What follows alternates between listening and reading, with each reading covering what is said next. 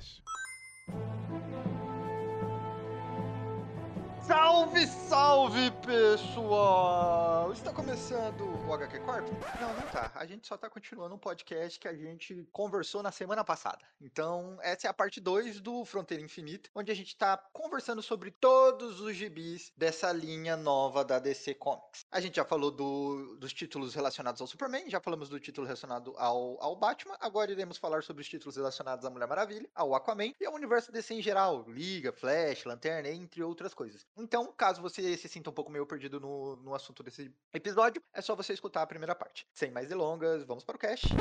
Vamos lá. Mulher Maravilha Verso, a gente começa com Mulher Maravilha, né? Que é escrito por quem, desenhado por quem? Bruno Maion? É, Mulher Maravilha, ela é escrita pela Beck Clunan e o Michael Conrad e desenhada pelo Travis Moore, mas são vários artistas, tem um momento ali específico na revista, né? Que vão passando vários artistas é, convidados também, tá? Mas o Travis, Travis Moore é o artista principal ali. O Travis é o, é o mesmo do. do é o Travis Moore? Travis Moore? É, é a mesma pessoa? Não, não, não. O Travis é o que desenha todo mundo gostoso, o Tread é o, é o psicodélico. Ah, o Tread é das drogas, o Travis é da academia, então. Exatamente, ele mesmo. E ela, a revista acompanha basicamente depois do Fronteira Infinita Zero, né? A Diana fala: Não, não vou me juntar com a Quintessência, não vou. Eu vou voltar. Só que quando ela tenta voltar pra Terra, ela acaba se perdendo. Então você tem todo esse arco Afterwards, né? Que ela andando, andando pelo, pelo pós-vida e por outros mundos. Então ela vai andar pelo Valhalla, vai andar pelo mundo das fadas, vai tentar chegar uma hora ali no Olimpo, vai tentar ir descobrindo como ela chega de volta ali na Terra. E eu sei vocês, assim, mas quando tava nesse começo eu tava gostando, mas eu tava sentindo que era um gibi que independia dela ser a Mulher Maravilha, né? Podia ser qualquer um ali. Só que quando ela chegou na Terra, surpreendentemente, eu gostei da primeira edição, só que depois eu fiquei.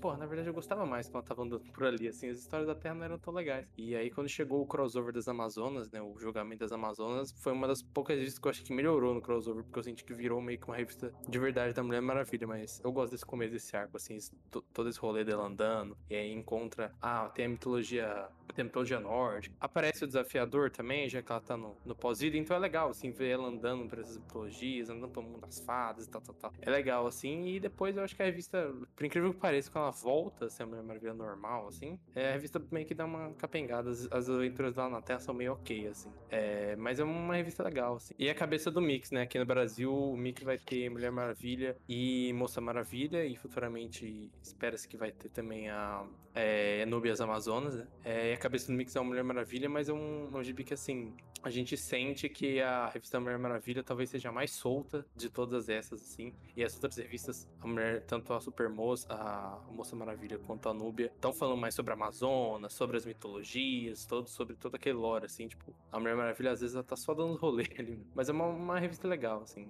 Especialmente esse arco dela dando esses rolês pela, pelo pós-vida aí. É, eu concordo contigo, gostei pra caramba também, cara. Só que realmente, se a gente trocasse por qualquer outro personagem, ia cair bem, né, cara? Essa, tu, tu curtiu bastante, cara? Tu curtiu essa questão do laço falante dela? O que, que você achou disso, Mael? Não, então, eu curti como ele, eles fica, ela ficou, a Becky Clooney e o Michael Conde, eles brincam, né, com esse lance, tipo, dos elementos, ela passa de uma vida pra outra, então, tipo, ah, o laço não é exatamente esse lá, tem o desafiador, mas ele não é exatamente desafiador, tem aquele lance lá do esquilo também, né? Tem, tipo, a, a forma como eles estão passando de, de, uma vida ali para outra. Eu gostei do, desse rolê, assim. Só, só o vilão que eu demorei para entender qual era do vilão, assim, mas achei que funcionou. Uhum. Eu curti, cara. Eu já tinha visto ela, é, esses outros laços alternativos, né, cara? Sem ser o laço da verdade. Lembra quando ela era Dona Troy, que ela usava o laço da persuasão e tal? Eu achei bacana eles revisitarem isso, né? E eu fiquei um pouco, um pouco ansioso ali, um pouco temerário com, a, com ela dar ouvidos pro laço, porque das outras vezes o laço tomava umas medidas meio mais drásticas, né? Só que dessa vez até que ele deu um bom conselho para ela. Isso que eu falei de, de, meio que poder tirar ela da história, apesar disso, tem um momento onde ela meio que para de viajar por esses, essas, esses outros lugares mitológicos e tem um, um momento curto ali, tipo, de viagem pelo multiverso, né? Que ela vê outras versões dela. Aí eu acho que fica mais Mulher Maravilha mesmo. Tem, tem um esse período no finzinho do arco, assim, que, ah, não, realmente, precisava ser a Diana para interagir com a outra Diana e, e afins, assim, tipo, as terras invertidas e tal. Anthony, que, que você leu esse título? Uma das duas edições que é título divertido, eu acho. Eu gosto bastante da arte, eu gosto dos momentos que ela tá brigando com o Thor, é, mas não tem muito de Diana e como o Mario falou, é bem Ele é o mais desconexo dos gibis, né? Moça Maravilha, Noob e. Eu não lembro qual. Tem mais algum que eu esqueci. Eles são bem mais coligados do que esse. Então, se você não quer ler todos os gibis desse núcleo especificamente, mas quer ler o gibi da Diana, pode ler sem medo, porque eles não. Você não precisa de bagagem, vamos dizer assim. Sim, sim, isso é real, mano. Bacana, então. Em seguida a gente tem a Moça Maravilha, da Joelle Jones e Adriana Mello. Esse é a da Yara Flor? Isso, esse mesmo. E esse é bom, ruim ou já foi cancelado? Eu acho que assim, é, é uma situação. A personagem foi criada ali no Estado do Futuro, né? E eu acho que pra gente é um pouco diferente pra lá pra fora, assim, porque a gente, a gente sabe. A gente é. Assim, a gente não é indígena, mas a gente é brasileiro, então a gente tem conhecimento mínimo sobre o nosso país. É, então a gente tem, já tem uma visão um pouco mais diferente e tal. Eu achei que a Joelle Jones foi claramente melhorando, assim, tipo, ela fez lá o Estado do Futuro, viu críticas da galera, viu o pessoal comentando, viu o pessoal fazer pesquisa, etc. É a Adriana Mello que desenha o gibi a partir da edição 2 ou 3, se não me engano. Também é brasileira, e aí a, a Joelle fala que fez uma pesquisa, toda uma troca, ela deu uma melhorada nisso, até um sentido também de usar, tipo, por exemplo, usar a língua em alguns momentos e tal. Acho que ela não chega a tocar em Fá, tocar em Tupi, ou tocar em alguma língua indígena específica, mas ela tenta usar o português mais como um todo e tal. Assim, é, eu acho que a gente meio que tem que tirar essa cabeça, das, se colocar um pouco no, no lugar do gringo que tá lendo sem saber, porque, tipo, a gente brasileiro, a gente manja mais ou menos o que tá rolando. Eu achei que nesse sentido da, da representação melhorou e tal. E como revista, eu acho uma revista legal, assim, eu acho que, tipo, é uma revista divertida, tem muito que a Joelle fica só botando, às vezes, a, a Yara andando pra lá e pra cá, assim, atrás de alguma coisa. É meio um pouco perdida, assim, mas ela tá envolvida na trama do Maior das Amazonas, a gente vai ver uns outros coadjuvantes e tal, assim. E é um tipo divertido, assim, não acho ruim, não. Acho que ele deu uma melhorada do que era, ele era no, no Future State. E é um gibi legal, assim, é um gibi que, quando chega o crossover também, eu achei que ele manteve o nível até, assim. Teve, teve basicamente um gibi que melhorou, um que piorou, que manteve o nível. Acho que esse, pra mim, é o que manteve o nível, assim. Que quando rolou o crossover, vai ter um torneio das Amazonas e tal, isso foi mais é, regular, assim, mas eu também entendo que talvez aí pra quem espera um tipo, ah, né, a nova personagem do DC, e a quem é brasileiro, quer ter essa identificação, ou quem entende mais sobre toda essa, essa parte da cultura indígena do Brasil e toda essa, não só no sentido de mitologia, mas também de cultura mesmo, né, é, pode se decepcionar um pouco, mas no sentido, tipo, um gibi de super-herói, fez um gibi de super-herói, assim, é um bom gibi de super-herói nesse âmbito do gibi de super-herói, assim, é divertido. É, cara, tu não podia ter explicado melhor, é realmente isso. O Brasil, ele tem uma certa história já, né, cara, com a Mulher Maravilha. A gente já teve Mike Deodato, a gente já teve Renato Guedes, a própria Bilks Evelyn, né, desenhou uma parte, e agora a Adriana Mello. E pra gente, o, o gibi, ele até representava bem mais do que pra lá fora, né? A gente aqui se identificava bastante com a história, por isso eu achei até normal eles cancelarem, talvez por falta da identificação lá fora. Mas o, é um quadrinho que, que manteve, é exatamente isso que tu falou, cara. Manteve o que já vinha, né? Ele tem uma, um nível médio, não é nada ruim e também não é nada que vai mudar a tua vida. É bacana a gente ver o Brasil sendo representado e desenhado pela Adriana Mello, né, cara? Eu gostei do desenho, a arte dela tava bem fluida, tava bem bacana, cara. E é, então eu acho que foi, um, foi uma fase que valeu a pena, né? Assim que chegar aqui no Brasil, eu vou, vou com certeza eu vou ter pra guardar. Ele já foi cancelado? Não, é isso que eu quero falar sobre isso. Resumo da ópera, tem duas coisas. A primeira é, quem gostou do Future State lá, vai gostar do CGB, sabe? Não tem nada muito diferente não, eu diria até que melhorou, então se você gostou da história dela no Future State, você vai gostar agora, não tem segredo. Sobre ela ser cancelada, eu não acho que ela foi cancelada por conta de baixas vendas, eu acho que foi cancelada porque tava chegando no evento, e a DC ela tem essa mania estranha de meio que cancelar pra pongar no evento, e aí o título do evento vender mais, e depois ela volta com o GB. Então a gente vai esperar o Pride das Amazonas lá terminar, e daqui uns dois meses, se não,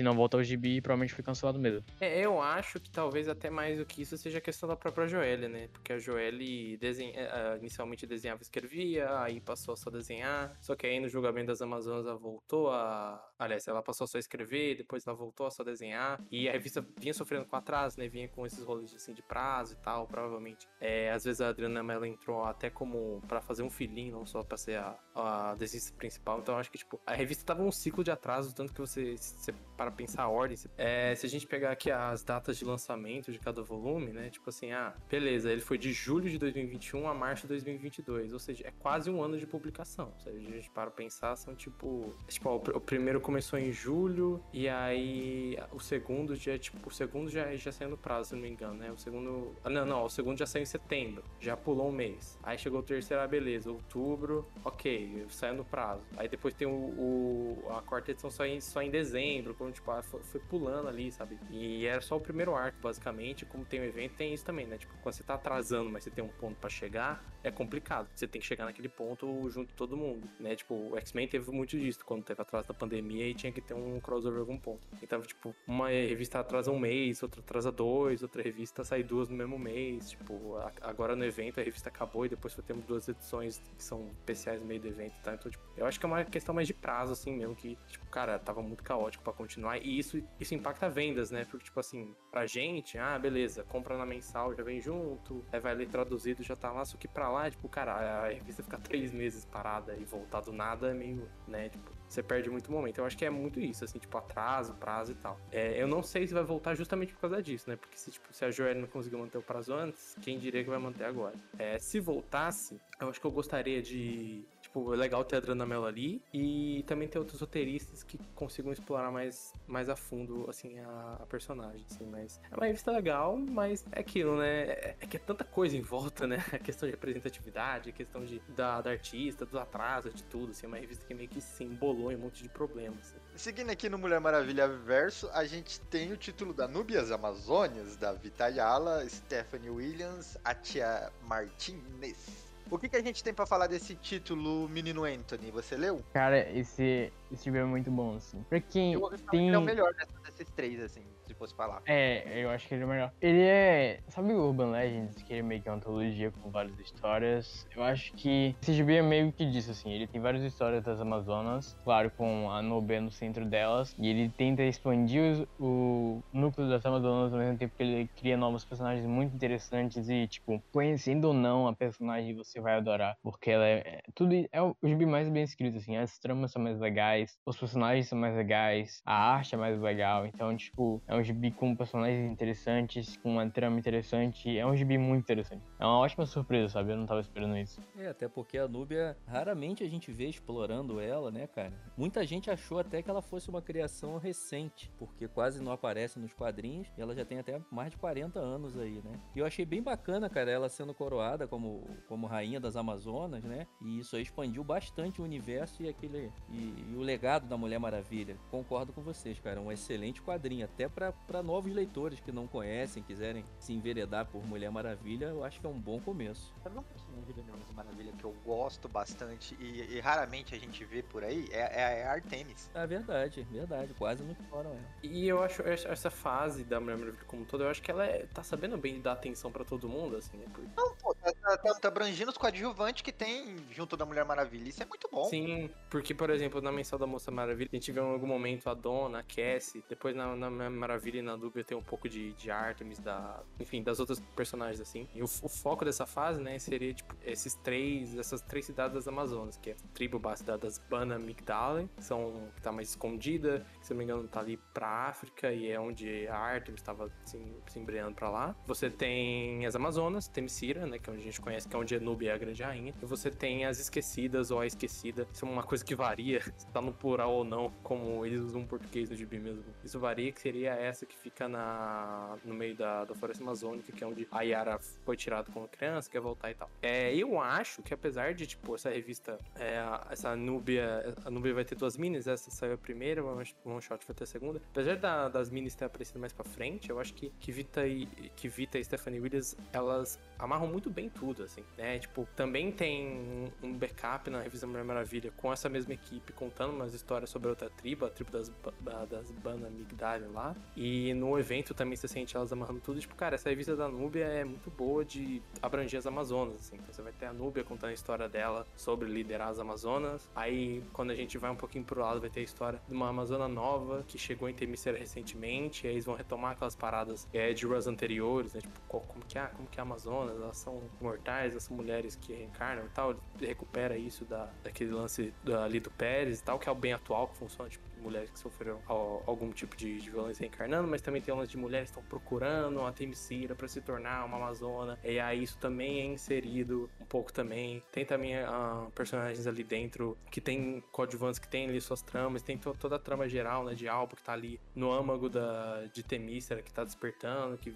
depois vai gerar o torneio todo do julgamento das Amazonas, assim. Então, o Anthony fez a comparação com Urban Legends, é um pouco disso, assim, é um pouco, tipo, entrando em Temesira, vendo um pouquinho de cada pedaço, sabe? E sabendo muito bem contar uma história, apesar de estar tá, tá fazendo, vai fazer um evento depois, mas não é só uma preparação para evento, assim, realmente tem uma história redonda. E fico feliz vai continuar, né? Teve um shot da, da croação toda aí da Nubia, porque a Nubia tinha se virado rainha meio ali na, na surdina, né? Agora que ela vai ser coroada mesmo. É, e aí a gente vai ter depois uma outra minissérie que vai ter só a Stephanie Williams escrevendo. É, fico um pouco preocupado porque eu acho eu gosto muito de Vitayala, e mas entendo que a Stephanie Williams também tava ali junto e provavelmente vai fazer um trabalho legal. E, porra, é legal ver a Nubia, tipo, ganhando minissérie atrás de minissérie e funcionando e sendo uns gibis bons, assim, e que trazem umas discussões também, né? Tipo, como são, são pessoas que têm experiência, têm coisa para trazer, sabe? Tipo, é, é um gibi que é majoritariamente também sobre personagens negras, né? Então elas trazem isso de alguma forma, é, seja em quem tá, escre com quem tá escrevendo ou no plot da história. Então, tipo, é um gibi muito bem feito, cara. É um gibi, é um gibi muito bom. Eu acho que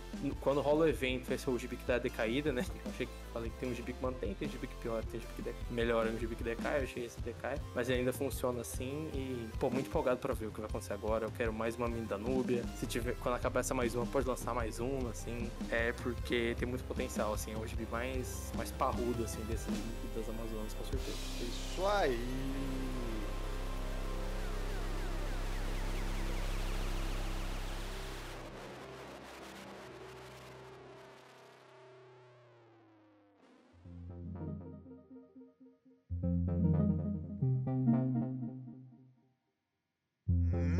Vamos agora pro Aquaman Verso, debaixo do, dos oceanos, dar uma, um rolê por Atlântida e começando com Aquaman A Busca, do Brandon Thomas e quem desenha, Bruno Mael. O Diego Olortec e o Sérgio Acunha, também com o Scott Koblish e o e Skyler Patrick, acho que se não me engano as cores. Esse título é o título do Aqualard, né? O Aqualard do Justiça Jovem, que virou canon nos quadrinhos, etc, correto? Sim e não.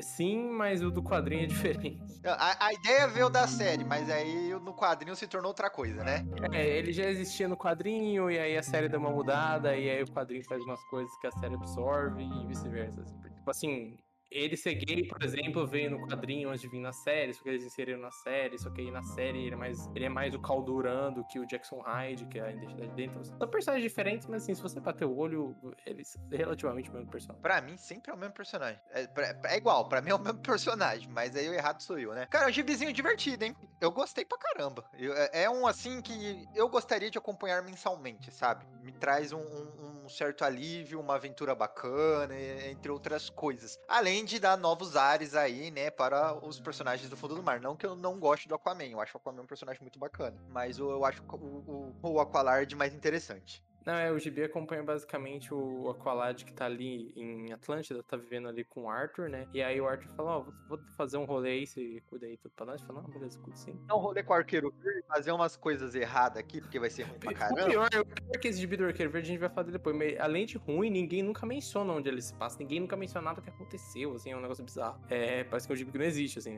nem na própria cronologia. Mas enfim. E aí, só que aí rola um ataque em Atlântida e o Jackson, ele é acusado desse ataque e ele vai fugindo ele vai tendo que entender quem que atacou, o que aconteceu e tal. E enquanto, enquanto ele foge, a gente vê um pouco dele evoluindo como personagem, entendendo um pouco sobre a mitologia de Atlantis, de Shebel, que é aquele é o reino todo da galera que controla a água, de onde vem a Mary, a gente também vê o Jackson. E eu acho que o Brandon Thomas tem umas ideias muito legais de falar sobre essa questão de diferentes povos, diferentes culturas, de falar sobre é, xenofobia de culturas que não são é, homogêneas e tal. E tem a questão que, por mais que a Mera e o Jackson sejam de Shebel, o Jackson, por ser meio, é, meio terráqueo, terráqueo não, é, meio terráqueo. E também ser um, um, um, jovem negro é diferente, então também mistura com isso, também mistura de onde vem a família da terra dele, é, família terráquea dele e como isso influencia ali e tal. É isso, assim, então essa jornadinha do Jackson, enquanto o Brandon Thomas explora um pouco esse fundo cultural todo de Shebel, de Atlântida e desses povos. Assim. É, e foi uma surpresa bacana, né, cara? Porque ano passado o Aquaman tinha comemorado 80 anos sem, sem revista mensal, né? E agora com esse lançamento de Aquaman, a gente tá vendo uma renovação aí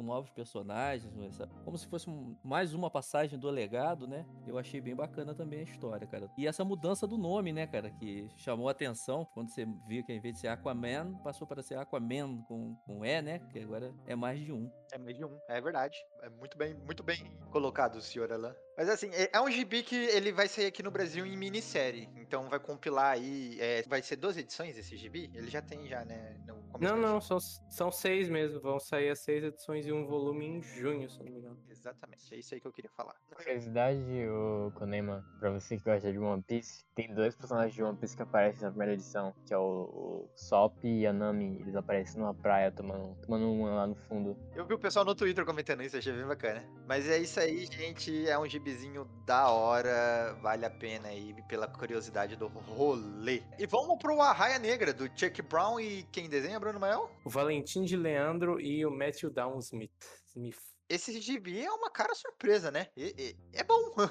Pô, eu, eu gosto, eu gostaria, esse gibi pra mim ele trouxe justiça pro Arraia Negra, porque pra mim o Arraia Negra é um ótimo personagem pra ser, tipo, exterminador, assim, esse personagem anti-herói e tal, que tá fazendo uma missão e, e ele, ele é estiloso, ele é mal, mas ele é bom, mas ele tem uma historinha por trás, assim, sabe? Esse gibi tem um pouco disso. Ele também é um pouco dele, tipo, o Arraia Negra lutando contra o Arraia Negra reverso dele mesmo, assim, né? Tipo, um inimigo que é um Arraia Negra mais Arraia mais negra do que ele mesmo, assim. Eu lembro quando o Arraia Negra fez parte do Esquadrão Suicida. E aí a ficha do Arraia Negra era gigante, assim, falando, ó, oh, o Arraia Negra é fodão porque ele faz isso, isso, isso, isso, isso, isso, isso, isso. Aí eu pensava, pô, mas por que ninguém nunca trabalha o Arraia Negra? E aí chegou esse GB pra alegar meu dia. E abrindo um parênteses, essa fase do Esquadrão Suicida é muito legal, que é aquela fase do novo Esquadrão Suicida. O primeiro arco é uma porcaria, é logo depois do é, Vilani Eterno, mas depois tem várias edições, assim. É legal ter uma hora que eles encontram um grupo dissidente da Liga das Sombras, e daí, tipo, o Arraia Negra fala, não, bicho, eu vou juntar com esses caras, porque esses caras têm as ideias certas. Quando você tá, velho, você tá maluco, tipo... Legal. Mas enfim, é, esse gibi, curiosamente, apesar de ele ser sobre a Raia Negra, ele também é sobre toda uma questão, tipo, de uma busca de uns,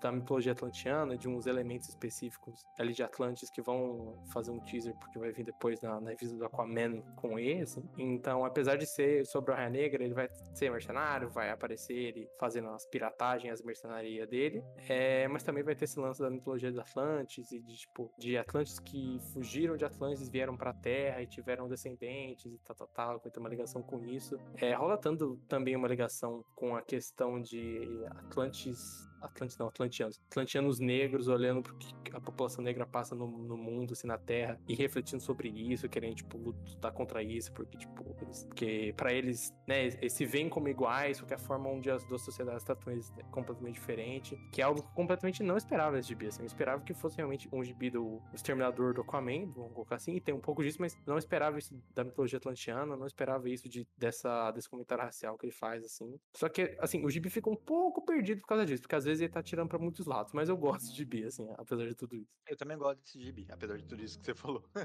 É, depois de décadas como arqui-inimigo, né, cara, é bem gratificante ver o Arraia Negra voltando pra uma natureza mais heróica, né, usando toda aquela ficha ali que o Konema falou, né, e especialmente porque nesse gibi foi feito de uma maneira muito fiel ao personagem, cara, eu gostei. O Arraia Negra ele toda hora era utilizado como, ah, o cara que matou, o Aquaman matou o pai dele, então ele vai ficar correndo atrás do Aquaman, não sei o quê. E aí o Abnet, na fase dele lá no, no Rebirth, foi e falou assim, ah, mano, agora acabou já essa, essa draminha chata aí, já podemos seguir com o personagem. E aí finalmente fizeram alguma coisa com o personagem, sabe? Ele realmente tem potencial pra ser um exterminador bom, assim, e ele funciona sendo exterminador bom. Eu gosto pra caramba desse gibi. Isso aí. E pra fechar o Aquaman verso, a gente vai falar de Aquaman e Arqueiro Verde, Alvo Profundo, do Brandon Thomas e do Ronan Lilcat. E eu vou falar uma coisa, eu não li esse gibi porque o Bruno Mael me recomendou a não ler. Falou, é ruim, não leia.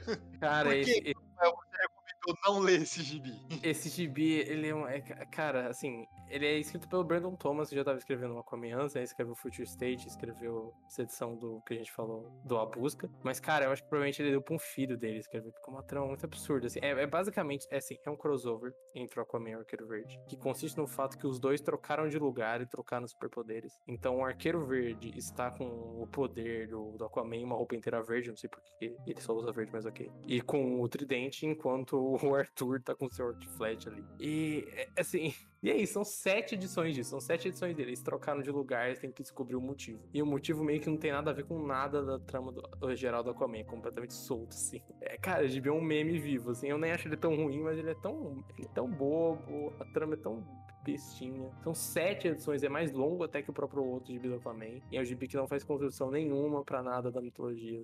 Só- dá pra dar risada, assim, só dá pra dar risada gibi. sabe? Ou seja, o Aquaman ganhou o próprio flashpoint dele mesmo e já vamos ter que rebutar. Esqueci esquecer isso. É verdade, né, mano? Já vai ter que esquecer todo esse rolê. E. Ô, ô, ô, nosso querido Anthony, você vai querer falar mal também desse gibi? Não, eu, eu, eu nunca tenho nem energias pra falar mal disso aí. É só. segue o baile. Corra.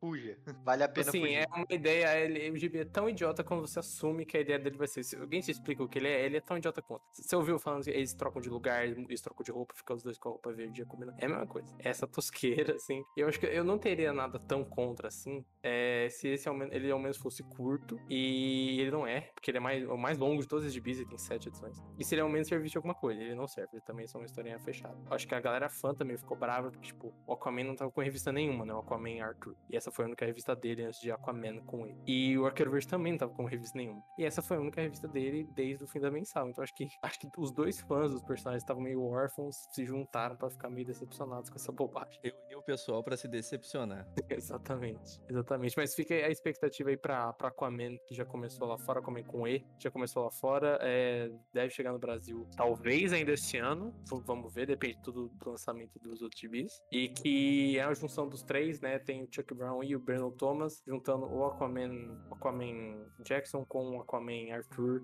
com o Arraia Negra. E o Arraia Negra dessa vez estão sendo o vilão, sendo um papel assim e tal. E é isso, basicamente, sim. Então, só pulem, só pulem esse gibi do Aquaman do Arqueiro Verde. Essa- é a nossa recomendação. De resto, o Aquaverso está nadando muito bem. Os outros dois gibis citados nessa pauta aqui, vale muito a pena você ler. Esse aqui você esquece.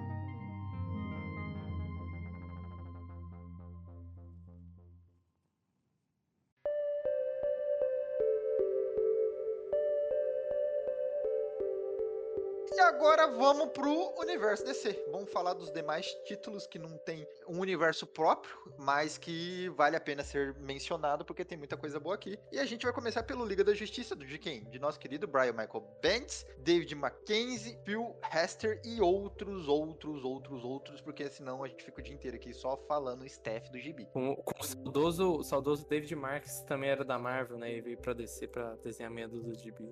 Eu falei David Mackenzie, né? Erro de pronúncia, sempre faço. É Marks, tá, gente? Marks. É, o que falar da Liga da Justiça do Brian Michael Bendis? Eu vou, eu vou ser bem sincero com vocês assim. A gente tem aqui uma introdução, aquela introdução básica de Liga da Justiça, né? Tem A, gente tem um problema, tem aí um, um bicho que tá vindo de um outro lado do mundo aí, querendo atacar a Terra, querendo dominar a Terra, né? Ao decorrer do, do- desse, desse primeiro arco, a gente vai saber que tem a ver com a Naomi. É até interessante você ler Naomi pra você saber do que se trata, mas se você não ler, não faz diferença nenhuma. Você pode pegar a partir daqui que você vai entender, porque os personagens conversam muito sobre isso. E aí a Liga da Justiça vai se unir, porque esse bicho ele vem, ele ataca, aí o, o, o, o Adão Negro se envolve, a Rainha Hipólita se envolve, o Superman faz um super discurso pra querer unir todo mundo pra enfrentar o vilão, e etc, etc, etc. Cara, eu gosto desse gibi. A, a grande maioria das pessoas não gosta, mas eu sou um cara que sempre vai ser fã do bem diálogo. E tem diálogos sensacionais nesse gibi, assim, cara. Tem um momento onde o, o- o- eles estão fazendo a investigação, aí chegam os fãs. Aí o Aquaman vai dar autógrafo para os fãs. Aí o- umas crianças perguntam assim: o Batman e o Superman, eles brigam o tempo todo? Aí o Aquaman fala: não, eles são muito amigos, chega até ser fofo. Aí a criança fala: o Batman sempre fala com essa voz? Aí o Aquaman fala: o tempo todo. E pra mim, esse é o ouro desse gibi. Os bem diálogos continuam sendo sensacionais. Eu gosto, é, é- é muito clichê. Toda a trama é muito clichê de origem de Liga da Justiça, é muito clichê de Liga da Justiça. Mas os bens diálogos continuam sendo fofos. Eu acho que a parte boa desse gibi é realmente esse começo, assim, porque, assim, o Benz ficou na liga da edição 59 até a edição 74. As primeiras seis são esse primeiro arco que ele junta equipe, vai juntar na onda e tal. São as melhores, assim, tipo, é um arco meio basiquinho, é um arco basiquinho. O Ben já fez todas as equipes que ele fez, e já fez todas as equipes. É o arco que o personagem aparece aqui, outro aparece ali, eles vão se estrambelhando, eles se separam, no final a equipe tá formada. É, a equipe, no caso, agora, só pra estabelecer também, né? Batman Superman, no lugar da Mulher Maravilha a gente tem a Hipólita, já que a Hipólita não é mais rainha das Amazonas e a Diana, teoricamente, não tava na Terra, depois ela vai voltar. A gente Hipólita parece muito mais, muito mais forte do que a Mulher Maravilha.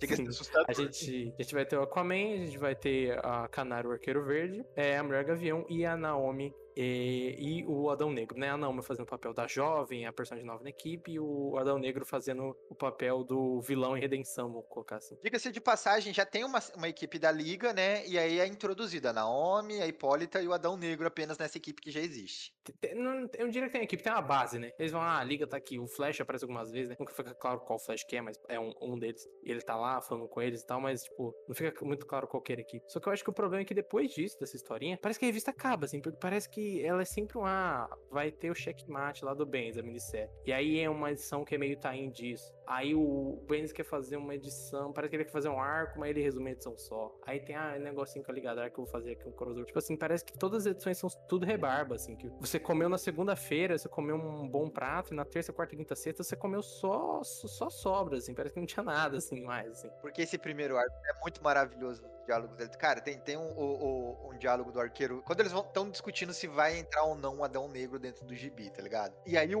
o arqueiro verde é totalmente contra. E aí o Superman faz todos os argumentos possíveis. Aí o, ar- o arqueiro verde fala assim: tá vendo? Você tá fazendo de novo. Aí o Superman fazendo o quê? Você é o Superman. Aí o Superman fala, obrigado?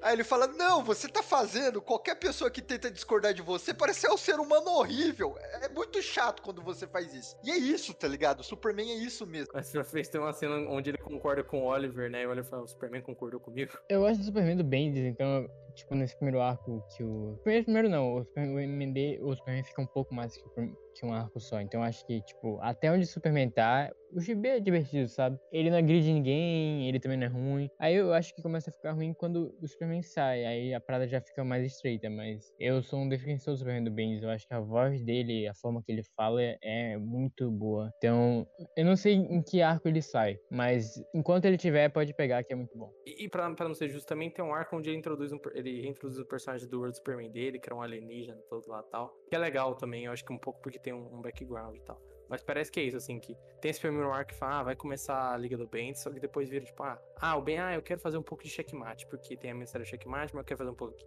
Ah, eu quero fazer uma rebarbinha do meu run do Superman. Ah, eu quero fazer um pouquinho disso aqui, eu quero fazer um pouquinho disso aqui. Ele nunca tá fazendo nada de fato. O primeiro arco bebe muito de nome, né, mano? Ele tá, ele tá trabalhando as coisas que ele criou, né? Então, e aí o que acontece depois? Ele desiste e fala, não, quer saber, eu vou fazer a temporada 2 do Naomi. A Naomi não vai ser mais protagonista de Bi, a trama dela não tem nada a ver. E aí some também. Ele vai pro Adão Negro fala, ah, o Adão Negro vai... Ah, não, não quero contar esse Adão. E, meio que os personagens estão lá, assim, ele tá só meio que fazendo rebarba, assim, sabe? Parece que você tá lendo só uns, restos, assim. Mas, em compensação, tem o a Liga Dark, né, que tem no backup desse gibi, que é do, do Hanvi com arte do Shermanic, o Hanvi que já tá fazendo a revista. Que essa é uma revista bem legal até o fim, assim, e continua bem legal. E é complicado, né? Ah, vou ler essa revista só pra isso? Você que sabe, mas é um, um backup bem legal, assim, acho que vale a pena. Isso. É... é, Alan, que que- você leu Liga? O que, que você achou? Não, eu ia só complementar que é mais um quadrinho do Superman tentando reunir uma equipe, né, cara? Então são várias boas ideias que não são desenvolvidas, né? São várias. Vem aí. Você recebe ali aquela informação, pô, ele vai desenvolver o personagem. Não, vamos pro próximo. Então ele tá com muita ideia pra ser colocada, mas não desenvolve nenhuma. Exatamente como o Mael falou. Eu gostei, mas in- infelizmente vai, vai decaindo mesmo. Mas eu, eu concordo com 100% com o Menino Anthony. Enquanto tiver Superman no, no você pode continuar lendo que ele é muito bom. Eu vou comentar de novo, porque provavelmente a gente não vai fazer um programa sobre esse gibi. Então eu não vou poder ter, comentar esse gibi de novo aqui no podcast. Tem, essa discussão que o Arqueiro Verde tem com o Superman, quando acaba, o Flash olha pra ele e, e o Flash fala: Arqueiro Verde, você viu o que acabou de acontecer com você? O quê? Você perdeu uma discussão pra elogios. Eu falei, cara, que sensacional, velho. Você perdeu uma discussão pra elogios. O o Superman te elogiou tanto que você desistiu de discutir com ele. É, é muito bom, mano. Ma- ma- Mas é isso, assim. É... A infelicidade é que essa revista vai ser cabeça de mix aqui no Brasil, né? E ela vai ser cabeça de mix com, por Bacana. que a gente sabe de informações que a gente teve, né? É, as revistas vão ser nesse mix vão ser Liga da Justiça, Flash e algumas. A, a Panini coloca algumas histórias soltas talvez, tipo, ah, one shot DC, Crimes of Passion, DC, tal coisa, DC, escritores jovens, anual de sei lá o quem e tal, vai ficar as rebarbas. Mas o triste é disso, né? Que tipo assim, vai meter o gibi no Flash nesse meio, muita gente não vai, não vai querer ler e tal, mas ao menos tem o gibi da, da Liga da Justiça Dark do Anvi, que é muito legal. Tem um momento, tem um momento muito bom, onde É, o gibi da Liga Dark é sobre basicamente, tipo, o Merlin voltando e fazendo merda, né? E a Liga Dark tem que impedir. E aí eles vão pra uma biblioteca, que seria a biblioteca de tudo que já foi escrito e tal. E aí o Ragman, lá, o cara do. Esqueci a tradução dele em português. Ele acha um livro, que é o livro de notas do Hanvi sobre o run da Liga da Justiça. E ele abre e fica, meu Deus, o que, que é isso? E aí tem lá, a Zatanna tem tal coisa, o Constantino tem, tipo, as tramas do gibi, ele vai lá e fica, meu Deus. E ele fecha, assim, e fizeram muito meme com essa cena, e uma cena muito legal, assim. Mas é um gibi que vale a pena. E assim, caso a pessoa também não queira ler esse gibi pra ler essa Liga Dark no finalzinho, Aaron V fez a Liga Dark, se não me engano, os dois, os três últimos volumes são dele também. Então é, é meio que uma continuação, meio que um gibi paralelo, assim. Então, então vale a pena também.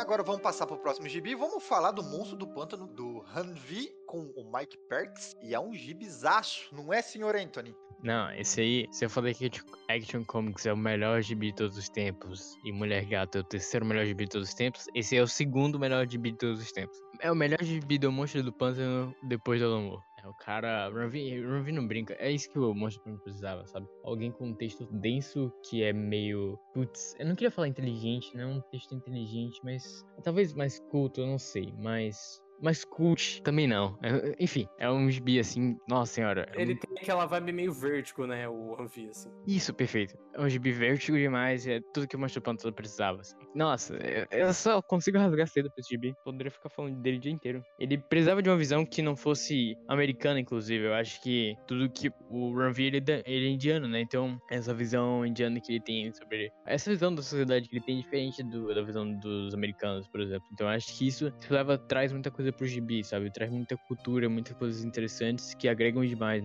na leitura. É, e é tão bom, cara, que a minissérie ela tava programada para ser 10 edições, eu acho, né? E aí com esse sucesso de crítica do público, e quem leu ficou tão empolgado, assim como o Anthony falou, e ela ganhou uma segunda temporada, né, cara? Vai sair mais seis edições. Sim. É, o primeiro volume vai compilar da 1 a 8, né? O segundo da, da 9 a 16. O primeiro volume tá previsto para junho. E é isso que o Anthony falou, assim, o, Hanvi, ele cria um novo personagem, né? Se antes a gente tinha um Alec, a gente vai ter aqui agora o Levi Kamei, que vai assumir o manto, entre aspas, do Monstro do Pântano. Tem todo um background que ele cria de por que, que não tem o um Monstro do Pântano e tal. É, porque onde que tá o Alec, o Monstro do Pântano, que é na Liga Dark do Hanvi. Não precisa ler, mas é legal, ele faz umas histórias boas ali, que são meio que um prelúdio disso. E que aí, a partir disso, vira isso, né? Tipo, o Levi começa a ter esses sonhos e começa a se ver em outros lugares e aparecer em outros lugares do nada. Só que. E, e, aí, porra, é muito legal como ele faz tudo isso, assim, essa questão dos ambientes, dos lugares que também tem voz, essa parte mais mística. E aí, quando ele, porra, tem toda a edição que ele entra no verde, ele vai andando pelo verde, essa versão nova do verde. É, ao mesmo tempo que ele também tem interações com a parte de fora, né? Ah, o Esquadrão Suicida vai tentar caçar ele, tem umas interações ali com o universo DC, que são muito. lembram muito a Era da Vertigo mesmo, né? Que são aquelas interações, são tipo. É estranho quando esses personagens se encontram, porque eles não deveriam estar tá se, se estrambelhando assim dessa, dessa maneira. É, mas, pô, é um gibi muito, muito bom, assim. Muito feliz que vou ter sequência. É um gibi, é assim, pra quem vai acabar o Immortal Hulk esse mês no Brasil, né? Pra quem tá órfão do Immortal Hulk, esse é o gibi pra você pular, né? Pula pra esse, depois vai ter o Venom também. Você pega esse gibi também, assim, porque o Hanvi tem todo aquele lance dark, todo aquele lance místico, aquele lance meio esotérico. E é um gibi muito bom, assim. É, a gente tá falando muito bem, mas ele é um gibi super pé no chão também, não se propõe a reinventar a roda, ele reinventa a roda sem querer. Mentira, ele não se propõe a isso, não. Sabe? É, mas, pô, muito bom e muito feliz que um personagem desse, assim, tá finalmente tendo um gibi. Depois de muito tempo, né? Tipo, desde 1952, basicamente, que a gente não tinha um gibi mesmo, uma minissérie, uma mensal do, do Monstro do Pântano, né? A gente teve só one shots, assim. E, pô, teve muito escritor bom entre, lá, 2014 e 2022, né? Tipo, Pô, o, próprio Tom King fez um shot, todo mundo pedia, falou, pô, Tom King tem que fazer, porque ele fez uma história aqui, uma história ali, nunca, nunca deram, e é legal ver o Monstro de volta. Né? É, eu lembro que eu fiquei bem empolgado, cara, quando eu vi ali no Twitter, quando o Ranvi anunciou, né, realmente fazia tempo, para não dizer que fazia tempo, eu comprei, cara, aquela edição do Alan Moore, eu ainda não tinha, Uh, ela agora eu vou poder ler completo, né? Então acho que eu já vou fazer na sequência. Vou reler o Alan Moore novamente e na sequência emendar com essa aí. Vou seguir o teu conselho. Olha. E eu gostei que, tipo, a DC não adicionou outra mini, né? O Ravi tinha falado que ia ter mais uma temporada, só que eles estenderam a revista realmente. Em vez de acabar na 10, vai acabar na 16. E, tipo, isso é uma confiança, né? Tipo, a gente sabe que a indústria americana, hoje em dia, é raro um gibi passar de umas 12 edições, assim. Tipo, dá um trabalho pra se construir uma maior. Tipo, olhando e falar, não, esse gibi segura até 16 tranquilamente e deixar estender, assim, não lançar outra número 1, outra minissérie, assim. Tipo, é, é um sinal de confiança, assim, né? Da hora ver isso. E o próximo vídeo que a gente vai falar é o Academia Jovens Titãs, é, Academia dos Jovens Titãs, se não me engano, tá saindo aqui, aqui no Brasil, que é basicamente, né, os jovens, como o próprio nome diz, né, os Jovens Titãs abrindo o Instituto, Instituto Charles Xavier, abrindo uma, uma academia para novos Jovens Titãs, novos super-heróis, e a gente vai ter o mistério que, dentre esses novos personagens, um dele é o Red X, o X Vermelho, personagem lá da, da série dos Jovens Titãs, que tá lá secretamente infiltrado, né, é o gibi escrito pelo Tim Sheridan, com arte do Rafa Sandoval, e também tem a arte do é, Steve Leiber e do Bernard Chung em alguns momentos. E o que, que, vocês acham desse gibi? Assim? Cara, é um gibi divertido. Foi legal até ver eles como diretor e, pro, e professor da academia, né? Com a própria mansão Xavier para eles. Mas eu acho que não agradou, não, cara. Eu vi bastante gente reclamando, né? Mas como a equipe ela faz sucesso na série animada, live action, cara, eu não, não acho que. Ela foi até cancelada, né, cara? Essa, essa revista. Mas eu acho que não vai demorar muito para ela voltar com outro título aí, com outra abordagem mais tradicional do grupo. É, esse gibi tem uma ideia perfeita pros personagens que, tipo assim, se você pega um quadrinho de heróis jovens, é interessante sempre ver eles. Como eu disse na primeira parte, tipo, é interessante ver o Batman no. Mesma coisa com os heróis, sabe? É interessante sempre ver os heróis aprendendo a lidar com suas habilidades, aprendendo a lidar com ser herói. Então você pegar um conceito onde você vai fazer um Instituto Xavier e botar, tipo, titãs antigos pra ensinar os jovens novos, aí vai ser maravilhoso, sabe? Hum, no conceito é maravilhoso. Agora na execução já não é tão maravilhoso assim. Não é tão eu tô sendo. É eufemismo, né? É horrível. Eu, eu acho que tem isso, né? Tipo assim, é uma ideia boa. É, os titãs mais velhos estão num bom momento. Tipo, pô, olha o Flash principal, a Zona tá com uma mensal legal. A Dona Troy tá viva, o que pra ela é ótimo. É, o Roy voltou à vida, o que pra ele é ótimo. Então dava pra usar os personagens assim. E tem até uns bons momentos com eles, mas eles não aparecem muito. E tem outra questão que, ah, beleza, eles vão treinar os jovens. Só que, tipo, cara, tem muito personagem jovem no DC. E acho que a grande maioria deles é até escanteado. E aí eles vão botar essa nova geração, só que essa nova geração, né, assim, daquele jeito, vamos colocar assim. E tem esse lance do Red X, que é algo que instiga quem viu a série do Jovem Titã, só que, tipo, acho que não tem nada que tinha lá que instigava a gente, né? Tipo, não tem esse lance de você saber quem. Você vê lá o Robin e de ver ele entre dois lados Exterminador, não tem isso, não tem nem Exterminador, não tem nenhum vilão muito por trás. É, a revelação também não é muito tão legal. Então, tipo, no campo das ideias, assim, tipo, é um aquele gibi que, assim, se o gibi do Aquaman e do Arqueiro Verde é um gibi que eu, eu falo para você no seu ouvido, querido ouvinte, ele é tão besta quanto parece, esse gibi da Academia Titãs eu acho que é um pouco contrário. Eu falo, eu te explicando, ele vai parecer mais legal do que ele realmente é, assim, porque é uma ideia legal, é uma ideia boa, só que a execução é meio, meio daquele jeito, assim. Assim, eu acho que ele só não, não é tão ruim porque o Tim Sheridan já, já tinha feito pior no tanto no, no Estado Futuro quanto no gibi do Shazam dele também, no Estado Futuro. E Flash não foi dele, né? O Estado Futuro, o Tim Sheridan foi do cara. Mas foi um cara que é ruim também, no, no Flash do Future State. Então acho que na época a minha memória de gibi ruim da DC tava mais forte do que esse gibi, então eu não achei gibi tão ruim assim. Mas assim, ele fica meio que na ideia, assim, sabe?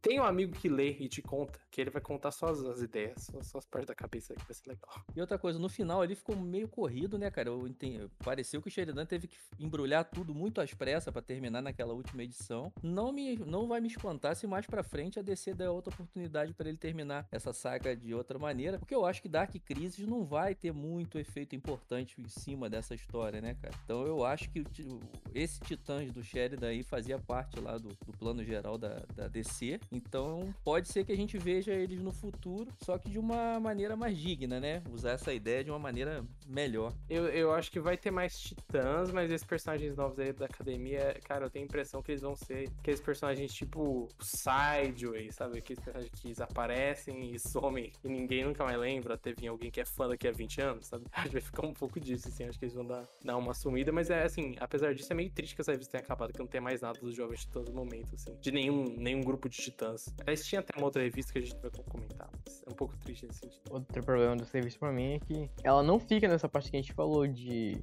tipo, dos antigos sendo dos novos, né? Ele fica nesse mistério do Red X que eu acabei de lembrar. Que, nossa senhora, quem se importa com o Red X? E, e quando revela ainda por cima é uma revelação horrível. E é foda porque tem esse micronúcleo, né? Que, tipo, não é exatamente o núcleo, mas tem o Esquadrão, o Titãs e o Flash, eles são um pouco ligados. Teve um crossover com a Terra 3 e tal. Então tem um momento que no Esquadrão Suicida aparece o. É, uma personagem. é, eles vão se envolver ali com a Academia de Titãs e aparece o Red X. E eu gostei muito mais do Red X no Esquadrão Suicida. Porque ele parece um personagem muito mais a ver com aquele núcleo ali, né? Sabe? Tipo, essa versão dele não funcionava tão bem quanto a versão do, do desenho funcionava do desenho. Quando botaram o Esquadrão Suicida, falei, pô, um personagem que ninguém, sabe, tipo, tem um monte de recurso, que a Waller não consegue parar, que o Esquadrão Suicida não consegue desviar, tá, tá, tá, sabe? É um personagem que, que é mais fodão. E quando ele tá na revista dos Titãs, assim, eu achei que não, não funcionou tanto, assim. Mas, inclusive, é um, é um núcleo meio amaldiçoado, né? Porque a revista Esquadrão Suicida também acabou. É uma revista melhor, a gente vai falar depois, mas ela também acabou. Só dessa, só a Flash que, que se mantém firme e forte, graças a Deus. Então, exatamente, a gente fica acordado que é uma revista muito melhor se alguém te contar ela, igual que a gente tá tentando fazer aqui. Que a gente tá dizendo que ela não é tão boa, mas você tem, sente um pouquinho de empolgação na voz de cada um de nós aqui. É o famoso queria que fosse bom. O coração no lugar certo. É, exatamente.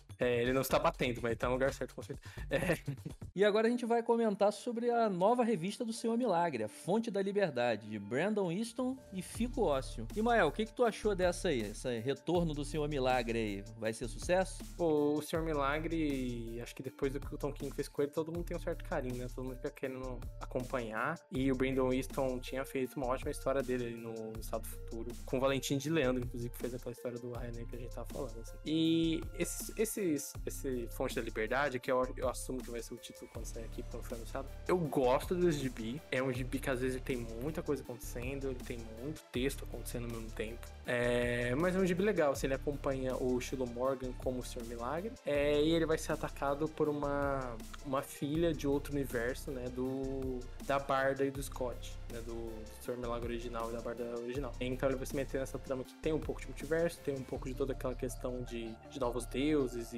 e dessa cosmo- cosmologia DC. Ao mesmo tempo que a revista também tá se tratando com o fato de que ele é o Senhor Milagre publicamente na Terra, ele é uma celebridade, tal qual era antes também o Scott Free, e aí como que o público responde a ele ser o Senhor Milagre, como o público responde a descobrir que o Senhor Milagre não era um cara branco, como era outro cara e tal. O Brandon Easton também vai fazer uma versão nova ali toda do Thaddeus Brown, né, que é o primeiro Senhor Milagre, que deu o manto pro Scott Free e tal. Vai aparecer também os personagens do Quarto Mundo, então assim, é um gibi que tem muita coisa acontecendo, um gibi meio cheio, às vezes ele tem um pouco, é um pouco pesado, mas eu gosto dele, assim, é um gibi divertido, é um gibi que tem temas legais, tanto nessa parte sci-fi quanto essa parte da, da vida real, assim. E é bom ver um gibi do estilo Morgan e uma minissérie do Senhor Milagre, assim, é, saindo e conseguindo suceder, assim. Então é isso, assim, é um gibi legal, a arte é bem bonita, inclusive, muito bem colorida e tal. É um, é um outro esquema do que muita gente pode ter lido em Senhor Milagre do King, ou Senhor Milagre do Estado Futuro e tal. É, mas ainda assim, uma revista bem legal. Espero que saia aqui no Brasil, né? Não anunciaram ainda. Mas espero que saia, que é uma, uma revista legal. É, realmente. A primeira edição terá teve as capas, né, de Anik Paquete e Valentine de Landro. Realmente olhando aqui o colorido é bem diferente, né, cara? É bem chamativo. E como tu falou, a gente fala, não só dizer que a gente tem um carinho especial, né, cara, pelo seu milagre, depois que o Tom King trouxe ele de volta, e realmente fica fica um pouco com medo de uma nova revista não dar essa sequência e acabar enterrando o personagem de alguma forma. É, mas é isso, sim, é uma minissérie divertida. es- Espero que saia aqui. Tem um momento. É, que- é quase que um spoiler, mas tem um momento específico. Depois do Tom King, todo mundo faz piada com Dark Side Is, né? E tem um momento onde o Shiloh fala, tipo, Shiloh Is, como se fosse uma resposta a isso, que é, que é legal também. Fechou então. Vamos para The Flash de Jeremy Adams, Fernando Passarim, Brandon Patterson e uma galera aí. Aqui a gente vai ver a passagem de manto de Wally West para Barry Allen? Não. Vamos ter dois Flash, correto, Bruno Mael? Não é uma baguncinha, ba- basicamente o Barry tá o Flash ali do multiverso, tá viajando pelo multiverso, o Wally é o Flash atual. Só que Para é um mais- pouco Mas, curioso. Barry Allen, por favor, leia é, Fronteira Infinita minissérie. Exatamente. Que na Fronteira Infinita, né, o Barry chega e fala, olha, você vai ser o Flash agora, vou ficar vendo seu rolê de multiverso e tal. Quando chega essa revista, ela começa com o Wally falando, ah, quer saber, eu vou me aposentar, foda-se. E pra mim é muito claro que houve uma certa bagunça editorial do personagem, só que foi uma bagunça do bem, porque foi uma bagunça que terminou com o Wally sendo o Flash regular principal. Então deu tudo certo, né? O- ao longo desse arco ele vai assumir. E é basicamente sobre isso, né? Tipo, o Wally fica, tá meio ali desacreditado voltar a viver a vida normal dele com a Linda, com os filhos, fala, ah, quero largar essa vida. Só que aí aí ele é surpreendido pela força de aceleração e sugado pela força de aceleração. E aí, de repente, os velocistas do mundo perdem sua velocidade. E aí o, o Wally fica saltando de período temporal em período temporal, tentando é, descobrir o que, que, tá, o que, que tem de errado com a força de aceleração, enquanto ele passa de corpo de velocista, né? Então ele vai ficar no, no corpo do velocista na era das cavernas, no corpo do impulso no futuro, no corpo do Jay Garrick no passado, no corpo dele mesmo em algum momento, talvez. E viajando por esses pontos, assim, é, da, tanto da cronologia e também do multiverso, né? Tem um momento onde ele vai pra Terra, que é a Terra do. Como que chama? Dos Super Amigos. E aí tá lá o Lex Luthor dos Super Amigos, ele é o Flash Reverso, que é muito engraçado e tal. Cara, da, E- série animada, mano, poxa, aos diálogos. Tá Sim. E é desenhado igualzinho, né? Desenhado perfeito também. Esse título aqui tem tudo, todo esse rolê aí que, o- que o Bruno Mel falou, mas pra mim ele fica bom depois que passa todo esse rolê que o Bruno Mel falou. Sim. Que quando, que, assim, quando fala, ah, beleza, ele vai ser o Flash. aí- e aí vira uma revista normal do Flash, né? Tá vendo ali a casa dele, com a família, vai ter a profissão e tal. É, e o primeiro, é, logo a, a primeira historinha é, é- é ele procurando um emprego, e aí ele vai trabalhar pro, pro Senhor Incrível, Doutor Incrível, nunca lembro se é Doutor ou se é Senhor, mas enfim. E aí o, o título dá em- pega um rumo, né? Aí você começa a ler uma história de um, de um Flash, e aí fica bem bacana, assim, mas eu não sou muito público-alvo, porque eu não sou muito fã do Flash, assim. Eu ainda preciso que o Bruno Mel me indique aí o caminho da velocidade pra eu ler mais Flash e, e para ver se eu gosto do personagem, porque eu não sou um leitor Caminho pra ler Flash, Konema, é não ler Flash. Aí, ó.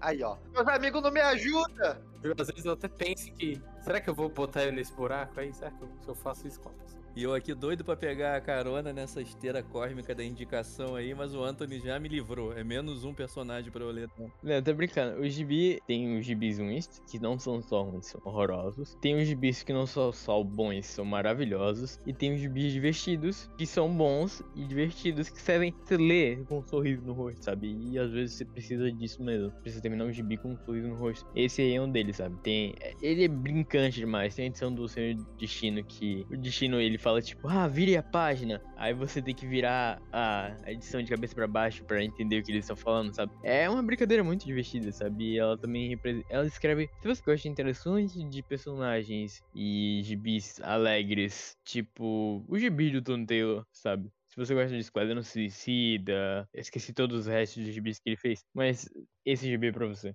Ah, bacana, cara. Parece que o Jeremy Adams, apesar dele ter escrito pouca coisa, né, cara? Acho que ele escreveu alguma coisinha no Estado Futuro. Ele parece que ele entende bem o personagem, né, cara? Parece que ele escreveu bem o Wally West, né? Então, agora eu tô na dúvida. O Adams ele vem da animação. Eu não tenho. ele- se não me engano, ele trabalhou em um monte de coisa. Ele trabalhou em Lego, em Jovens Titãs, em Mortal Kombat. Ele tava nessa. ele- o Tim Sheridan, que fez o Titãs que a gente falou, também é- tem, tem uma galerinha dessa leva de animação que veio pra descer. né? Mas esse é realmente. fez o- a Alma do Dragão, do Batman de Kung Fu, que lançou recentemente, que é uma homenagem ao Neil Adams, né? Faz muito sentido porque esse gibi é uma aventurinha bem nessa vibe, assim, mas enfim. Mas é isso, tem esse primeiro arco, é esse rolê todo onde cada artista desenha um período temporal diferente. Eu acho que quem, quem tava falando comigo na época vai lembrar que assim, saiu a primeira edição, eu fiquei com o pé atrás. Fiquei tipo, o que, que eles vão fazer, cara? Aí saiu a 2 e falei assim, é, tá, tá legal. Saiu a 3 e falei, foi legal isso aí. Saiu a 4 até tipo assim, a 15, no final do arco eu já tava me debulhando em lágrimas, que alegria, meu Deus do céu, o gibi do Wally West, assim. O gibi foi meio que ganhando aos poucos, assim, porque eu já tava, como fã, eu já tava com os dois pés atrás, a mão amarrada e o olho fechado, assim. Não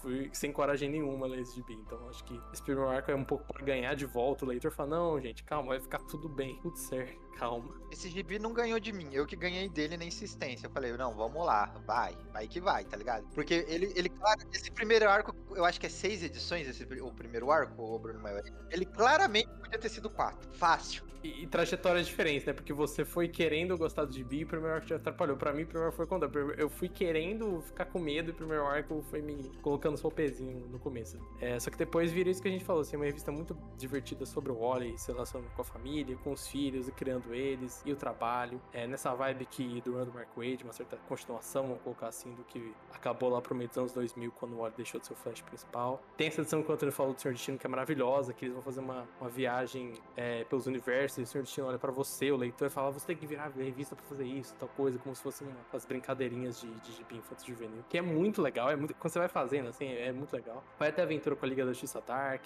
vai ter desde uma ediçãozinha isolada falando sobre um personagem específico até um arco um pouquinho maior. Então, assim, tem de tudo. E é isso que o Antônio falou, assim, um gibi de gostosinho, de ler, ficar com o coração quentinho e ficar feliz que o Wally West tá, tá bem cuidado e tá tendo um bom gibi, tá tendo uma boa fase. Que depois de muitos anos de bobeira sendo feita, bobeira sendo desfeita, rebuta, desrebuta, é, tem que arrumar casa, o Williamson fica anos lá arrumando a casa. É, agora dá pra ter um gibi desse, assim, legal com o Wally. O Wally é. West, o Wally West é o Flash que vale. Esse tá- Eu acho que o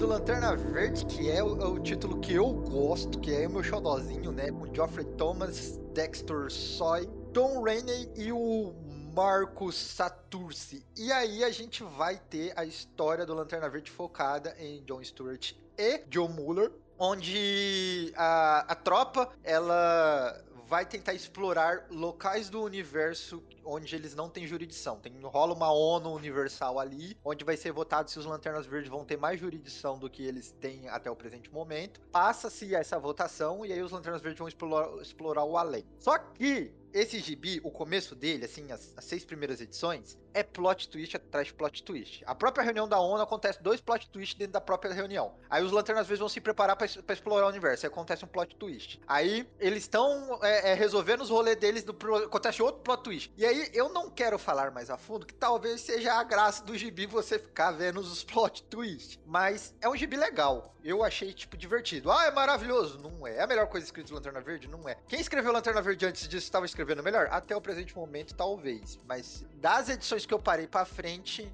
começou a se tornar uma coisa mais interessante. Bruno Mel, o que, que você acha do Lanterna Verde do Geoff Thomas? Que é o nosso querido. Ele, ele tá focando no John Stewart. E a gente precisava disso, pelo menos. Ele, eu acho que ele é um run bem de integrar, assim, né? Que é um run que olha, olhar e falar, ok, a gente teve. A gente teve o Jones, a gente teve a galera que veio pós-Jones meio que repetindo o que ele fez. Teve umas paradas ali, a gente teve a Jessica e o Simon no meio disso, personagens novos, a gente teve a Joe no meio disso, a gente teve a Tim Lantern no meio disso. Vamos tentar dar uma amarrada e o, o Geoffrey Thorne é fã do John, ele vai focar nisso no John. Então é isso, né? Tipo, a gente vai ter a Joe é, encontrando a tropa, vai ter a Tim Lantern encontrando a tropa, vai ter a Jessica indo pro caminho, vai ter o Simon exposto, então a gente vai fazer uma integração e deixando o Hal Jordan e o Rayner um pouco de lado por enquanto, assim. É, eu acho que as duas primeiras edições são um pouco diferentes do resto, assim, porque são as duas que o Dexter Soy desenha e que não tem muita divisão de trama, né? Tipo, é uma trama só, aquelas lanternas, a tropa reunida fazendo uma parada. E eu gosto bastante, especialmente da primeira. Assim, a primeira eu lembro que eu gostei muito, a segunda fiquei na dúvida com o caminho. É, e daí da 3 pra frente, vamos colocar assim, a 3 até a 10 ou 12, não lembro. Aí a revista meio que se divide, né? Se divide entre o John Stewart e a John Mullen. Então metade da revista vai ser sobre o John, vai ter um artista específico contando a história do John, tá com um pedaço da tropa, num um pedaço específico do universo, numa situação. E a outra metade vai ser a Joe, que tá com o Simon, a Tim Lantern, que tá com outro pedaço da tropa em outro lugar.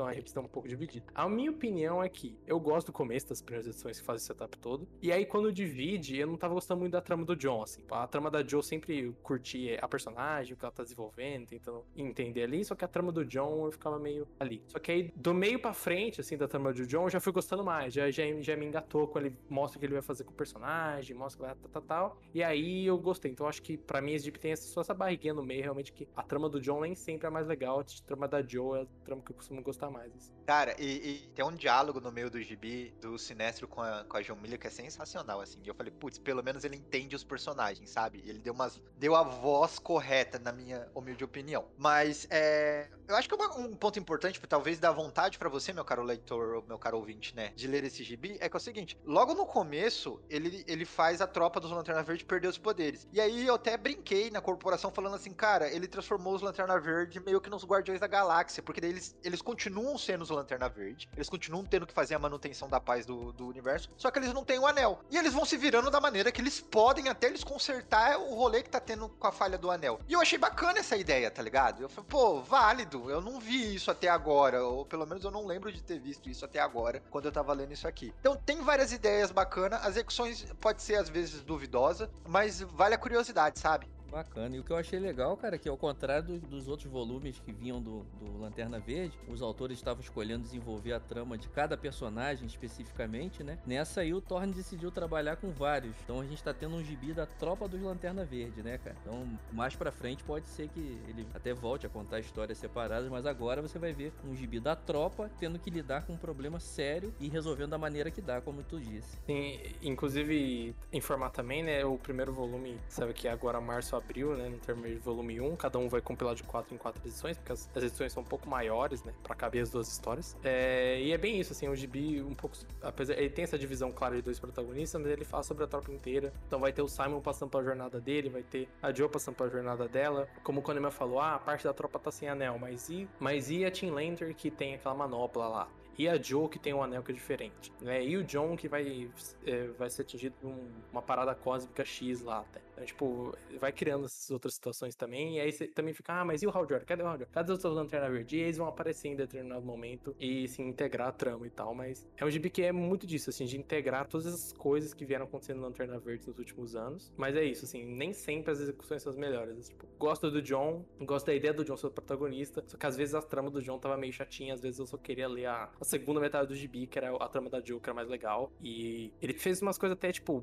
por exemplo, tem algo que criou polêmica, que pode ser um spoiler, mas é que a Jess, Jessica Cruz virou lanterna amarela, né? Saiu a capa, aí é, eu falei mal, todo mundo falou mal, pô, que ideia bosta tal. E quando você lê a edição, o que ele faz com os lanternas amarelos, o que ele faz com a Jessica, é legal e faz sentido, assim. E me fez querer ver mais de- dela, assim, daquela personagem, do, do approach que ele deu para pro conceito. Então, é, é uma parada legal, assim, é uma parada bem executada, mas fica disso também. Eu acho que o fã também virou a cara por isso, assim. Tem muito fã do Hal Jordan que já não gostou, que o escritor de cara falou que não gostava dele não ia usar ele. Nossa, Deus, obrigado! Uh! Tem essa questão da divisão da trama, que apesar de eu falar que é metade da trama, a revista é um pouco maior que o normal. Então é quase como se fosse uma edição de cada um, assim. É que então, tipo, cara, se você não gosta de uma dessas tramas, já é metade do gibi e já é muita coisa. É, e tem também a questão que teve todo esse balanço de, de status quo de personagem, a tropa mudou, vai tudo, né? Colocou numa situação meio. Uma situação difícil, a tropa colocar assim. Muita gente também virou a cara. Até eu, quando eu li a, a edição que dá o gancho pra tudo isso, eu fiquei meio tipo, hum, o que, que será que vai acontecer? Não gostei tanto de, de umas coisas que eram depois e tal. Então acho que é um pouco polêmico por causa disso, assim, por causa de o escritor, o fã que é um personagem, o fã não quer isso, quer aquilo. E aí o próprio escritor também, às vezes, tá escrevendo a história que ele gosta do personagem, mas ele não tá querendo transparecer tão bem pra gente o que, que é tão legal sobre esse personagem. Só mais pra frente que o John vai realmente ficar. O John que a gente fala, porra, aí sim e tal. É, mas é um bom gibi, assim, é um gibi que ele tem uma má fama, mas achei injustiçado, assim. É um gibi legal, não tem, não tem nada de, nossa, horroroso, também não é o melhor gibi de todos, assim, é um gibi é, perfeitamente ok, assim. É, cara, eu gostei dessa estreia do Geoffrey Thorne no- nos quadrinhos mainstream. Eu acho que ele vinha de, de escritor de série de TV e cinema, né, cara? E na época que estavam bolando a questão lá do, do 5G, o Dan Didio havia convidado ele e. E acho que ele aceitou e ficou. Eu também curti, cara. É um MVB que eu gostei bastante. Apesar de que a capa, cara, a capa, assim, traz uma coisa bem Marvel Teen, né, cara? Bem DC Teens. Assim, vocês não acharam que a capa ficou mais pra, pra, pra gurizada? Ou eu vi errado? Não, não, ficou, ficou. Dá uma impressão de que o gibi é mais leve do que ele é, tá ligado? Exatamente, é, cara. Uma coisa mais pra iniciante e na verdade a história vale bem mais a pena. Se a capa fosse um pouquinho mais sombria, não pode falar muito essa palavra na DC, mas se ela fosse um pouquinho mais sombria, eu acho que vendia mais. É curioso que, tipo, essa, essa primeira edição é uma edição de poderiam fazer uma capa mais legal, né? Que é uma edição sobre basicamente, tipo, a tropa toda se reunindo, fazendo essa reunião na ONU interplanetária e tal, né? Que é uma edição interessante. Aí tem essa capa que é meio, tipo, pra ter esse destaque pra Team Lantern se encontrando com todo mundo e tal, que é meio, meio whatever, assim. Senhor Anthony, você tem algo a falar sobre esse gibi? É, eu acho que, pensando agora com. Vocês deixaram o gibi melhor pra mim, mas eu vou reler qualquer dia desse. Mas, em todo caso, eu acho ele, no mínimo, pra não falar ruim, decepcionante. Que eu lembro que quando saiu o Thorne lá falando assim, ah, o Hal Jordan é um corno. Eu lembro que, acho que foi eu e o Maior, a gente ficou, finalmente, alguém que não gosta do Hal Jordan. Ou melhor, alguém que não vai usar o Hal Jordan. E aí, não é nem que eu não gosto do Hal Jordan, é que eu acho que, tipo, você ficar duas décadas é, ficando só nele, sendo que tem mais personagens pra usar, eu acho uma sacanagem. Eu acho preguiça mano, trabalhar só o cara. É tropa, não é só Hal Jordan. E sempre usa as mesmas cores, os- as coisas das cores, né? Não é só, só usar o Hal Jordan, sempre usa o mesmo plot dos Spectros, aí tava ficando chato. Falei, finalmente alguém que vai contra isso. E aí quando saiu o gibi, eu- nossa, foi uma decepção muito grande, assim. Eu vou reler, porque vocês deixaram... Vocês falam, defendendo o gibi é muito bom, né? Mas fica aí, o meu... Vou reler qualquer dia, talvez seja melhor do que eu penso. Mas a gente tava até discutindo isso, né? Tipo, ah, se às vezes ele não quer que o Jordan seja o protagonistazão, mas ele bota o John como se fosse o protagonistazão. E, e eu acho que É, o É, John é assim. protagonista de anime. tem um, protagon... tem um pouco disso, assim, que às vezes é tudo sobre o John Stewart, assim, às vezes eu acho que funciona, então, tipo, não, realmente, ele tem o elemento, o negócio X da parada Y que importa, e às vezes ele tá dando foco só porque ele gosta mesmo. Pô, mas eu gosto disso, porque eu não vejo o John Stewart como um protagonista do, do- assim, com mais peso dentro de um título Lanterna Verde, desde a época do que não pode ser nomeado dentro dos títulos do Lanterna Verde, o cara lá que escrevia que a gente não vai falar sobre ele porque eu não quero ficar dando pau pra maluco. E aí eu acho bacana quando trabalha isso, tipo, por isso que eu gosto desse título, eu gosto do que ele fez, tá fazendo com o John Stewart e com a- Joe. E o foda, de, e assim, é legal que finalmente tenha tido essa liberdade, né, pra fazer um título do Lanterna Verde mais solto, vamos colocar assim, porque o Morrison fez com o Hal Jordan, mas o Morrison deixa bem claro que, olha, o Didi me falou, faz com o Hal Jordan, eu tive que fazer um Hal Jordan, e é aquilo, né, o cara que se desafia, ele faz uma parada que, que funciona, que é muito legal, que é um Hal Jordan muito legal, mas porque ele foi meio que forçado a isso, né, e antes tinha que ter sempre uma revista, era o Hal e a Tropa, tinha muito disso e tal, né, então é legal ver isso, e que a gente espera que no futuro, tipo, esse run, se não me engano, ele acabou na 12 e aí ficou a promessa de ter uma continuação com os Cavaleiros Esmeralda. Ou John Stewart e o Cavaleiro Esmeraldas, ou Lanterna Verde e os Cavaleiros Esmeralda, enfim. É, mas que depois, também futuramente, a gente consiga ter esse desprendimento, assim, sabe? Tipo, porque nos últimos anos era um pouco difícil desprender essa do Hal Jordan e hoje em dia tá pra falar, não, ok, ó, a revista do John e é o John Stewart. E aí depois vai vir a Joe, depois vai vir outros personagens e, e tal, mas eu acho que talvez dê mais valor pra ela, assim, parte do- dos fãs odiaram essa revista mais por isso, e parte dos fãs gostar mais por causa disso, é isso. De sair desse foco do personagem sempre foi principal e de puxar a Joe, por exemplo, com a personagem mais nova, e puxar esses lanternas periféricos assim ali pro centro. Mas vai, dividir a galera, assim. É, é, esse gibi é um. Ainda assim, ainda assim, ainda esse gibi tem problemas, ele não é perfeito nada, mas eu acho que a galera dá, dá muito hate nesse gibi. Assim. Tipo, pô, a gente falou aqui do, da Academia de Jovens Titãs, que é uma ideia super legal, a execução é meh. A gente falou do Aquaman e do Arqueiro Verde trocando de roupa, sabe? A, a gente falou de, um, de, um, de umas paradas muito whatever, assim. Tem umas que a gente né, nem, nem na pauta tá direito, sabe? E, pô, tem muita coisa pior saindo na DC do que esse gibi Lanterna Verde, sabe?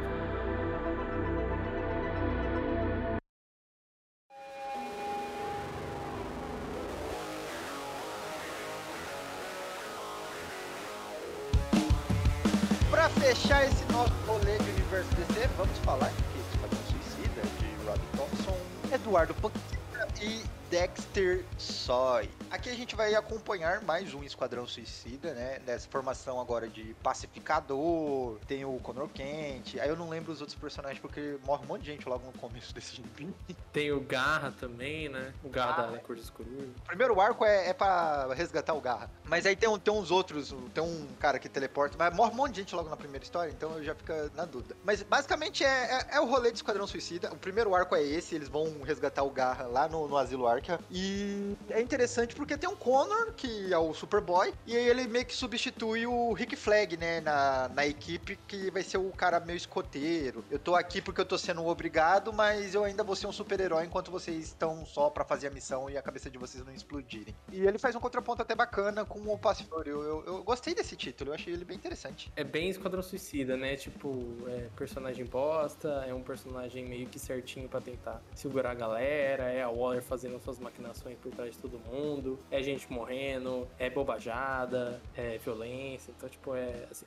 Apesar disso, eu, é, as pessoas podem achar que eu tô falando mal, isso. Não, mas tipo, tem tudo que um gibi do Esquadrão Suicida tem que ter. Só que eu acho que, por ser personagens diferentes, um cenário diferente e tal, é legal, né? Porque, tipo, pô, nos últimos anos, todos os gibis do Esquadrão Suicida tinha Pistoleiro, Arlequina, é, é, pelo menos, né? Quando não era um elenco ainda maior, assim, mais repetido, assim. E é legal ver um gibi com um elenco diferente, com outros personagens, fazendo outras coisas, tipo, uma versão que é meio diferente, mas que em essência a gente ainda vê bem Esquadrão Suicida, assim? Bem Esquadrão Suicida. Quantas edições vai ter? Já acabou esse título? Vai ser cancelado, né? Ele vão ser dois volumes aqui no Brasil, lá fora foi até edição 15. É que nas duas, é, acho que na 3 e na 14 teve um crossover, aqui no Brasil acho que vai ser o volume 1, aí vai ter o crossover, e aí vai sair o volume 2 depois, se não me engano, mas lá fora ele acabou na edição 15. E esse foi um também que é, no Jovem Titãs todo mundo entendeu que era porque o gibi era ruim, na Mulher Maravilha, na Moça Maravilha todo mundo entendeu que era porque o gibi atrasava um milhão de anos. Esse gibi foi meio que acabou por acabar, assim, tipo, ele não era tão mal falado, ele não tinha nenhuma grande polêmica, ele não tinha nenhum grande atraso. É, tinha uma galera que gostava dele, que mesmo com crossover continuando depois, então só acabou. Eu não sei se esse projeto já não veio para ser desse tamanho, né, cara? Que depois do sucesso do Pacificador aí na série, é um gibi que vendeu bastante. Eu gostei muito do Eduardo Pansica nessa nova equipe aí, né? O Marcelo Maiolo também tá colorindo bem, cara. É um gibi que eu gostei, né? Tanto que eu peguei já essa edição na, nas bancas e vou aguardar a segunda. Fiquei bem empolgado e acho que tem, tem espaço. O melhor foi ter visto uma nova equipe, né, do Esquadrão Suicida, fugindo daquela mesmice que a gente estava sendo apresentado. Anthony, o que, que você acha desse título? O elenco dele, ele é bem maluco, assim. É o mesmo cara do Future State, então eu pensei que seria ruim, porque eu não gostei do, das duas edições do Future State, mas, tipo, ele é um gibi bem bem único, eu diria, sabe? Ele é bem maluco, mas, tipo, ele é divertido, ele tem um elenco muito interessante, tem uma trama também é bem legal. E ele é imprevisível também, sabe? Eu gosto, eu simplesmente gosto desse gibi. Eu acho que ele deveria. Ele merecia mais, as pessoas deveriam falar mais dele. Deveriam falar mais dele, isso eu concordo 100%. E é curioso que ele tem até um plot de, de multiverso ali no meio, né? Que a gente tem o Suicida principal e por trás a Waller tá assim, embrenhando ali na Terra 3. E aí a gente vai ter a versão nova do Bloodsport lá, da, que é basicamente a versão do filme, só que readaptada e tal. É com a mesma roupa ali e tal. Enfim, vai ter essa versão dele, vai se envolver com a Terra 3, aí tipo, eles vão pra Terra 3 ajudar. Vai ter esse crossover que eu falei, né? Que, que eu tinha falado que tem Flash, Esquadrão Suicida Titãs, que é sobre a Terra 3 e tal, que é onde gerou umas polêmicas, teve escritor entrando e saindo e doideira e o caralho, então acho que eu concordo até com o Alan que o fim pode ter sido planejado, mas essa parada específica assim do crossover acho que foi meio que uma bagunça na mesma. Mas, mas isso aí é um gibi. A única decepção que eu tinha com o gibi era a volta do Connor de camisetinha preta e cabelo raspado. Eu sou contra, eu sou, sou pró Connor de jaquetinha. Só que aí no meio tem um confronto sobre isso, uma questão que, tipo, esse não é exatamente o Superboy também, né? É o clone do clone do clone do clone, ou será que esse é o Connor, será que não é? Tem um debate disso no meio do gibi, que eu falei, ah, ok, pelo menos tem uma trama sobre isso e tal. E a gente falou do Rob Thompson, pra quem não lembra, o Rob Thompson, ele também fez o Future State do Esquadrão Suicida. É, ele fez a revista do Homem-Aranha com Deadpool, ele também fez a revista da Silk, né, a Seda, e aquele Doutor Estranho e os é, os Magos Supremos, tinham vários magos de várias épocas. Uma revista com arte do, do Javi Rodrigues, que era muito legal, assim. E ele é um bom nome para descer, assim, é um, é um, cara legal, um cara que, que é regular, que escreve bons gibis, assim, que é aquele tipo de cara que a DC precisava muito é, antes e que hoje tem até uma boa quantidade, que é o cara do dá para ele, um gibi, dá na mão dele, faz um gibi legal, perfeitamente regular, tá tudo certo, assim, sabe? E espero que ele continue fazendo coisa na DC depois, porque eu gosto dele, assim. E é isso, é um bom gibi, eu acho que é o consenso aqui da galera que é legal. É, e agora vocês falaram que o gibi não tá sendo falado, como ele chegou agora, cara, eu acho que a gente vai ver pros próximos dias aí, ah, comentando mais, porque é o Esquadrão Suicida na velha fórmula dele, né, cara, mas com uma nova equipe. E essa equipe aí realmente parece ser suicida, cara, eu tô gostando. Isso aí, meus caros.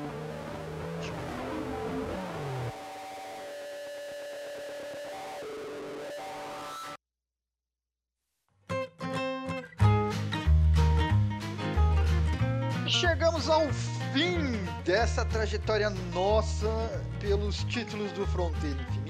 Foi árdua essa jornada, mas uma hora ela tinha que acabar. Vários títulos que a gente vai continuar acompanhando e fica a pergunta aqui para os meus membros de corporação, de coração, agora, vamos se vira nos 30. Menina Lan, qual é o título que você mais gostou de acompanhar? Bom, vamos lá, cara. É muito quadrinho pra gente escolher. A gente tem, tem muita coisa que eu vou ter que fazer o seguinte, vou ter até que reler depois desse bate-papo maravilhoso aí. Muita coisa ficou melhor, muita coisa puxaram pra baixo. Mas eu vou elencar na sequência seguinte: Superman Authority, Grant Morrison, não tem como escolher o outro. Essa vai ser meu número um. A segundo lugar, eu vou colocar o gibi do Gordon, mas que aqui saiu com o título do Coringa, né? E em terceiro lugar, Mulher Maravilha da Beck Clunan, cara. Que eu realmente eu fiquei um tempo sem ler Mulher Maravilha. Eu tô com coisa dela aqui na prateleira para reler. E esse me empolgou de novo e passei a ler pelo menos diariamente Mulher Maravilha por causa desse gibi.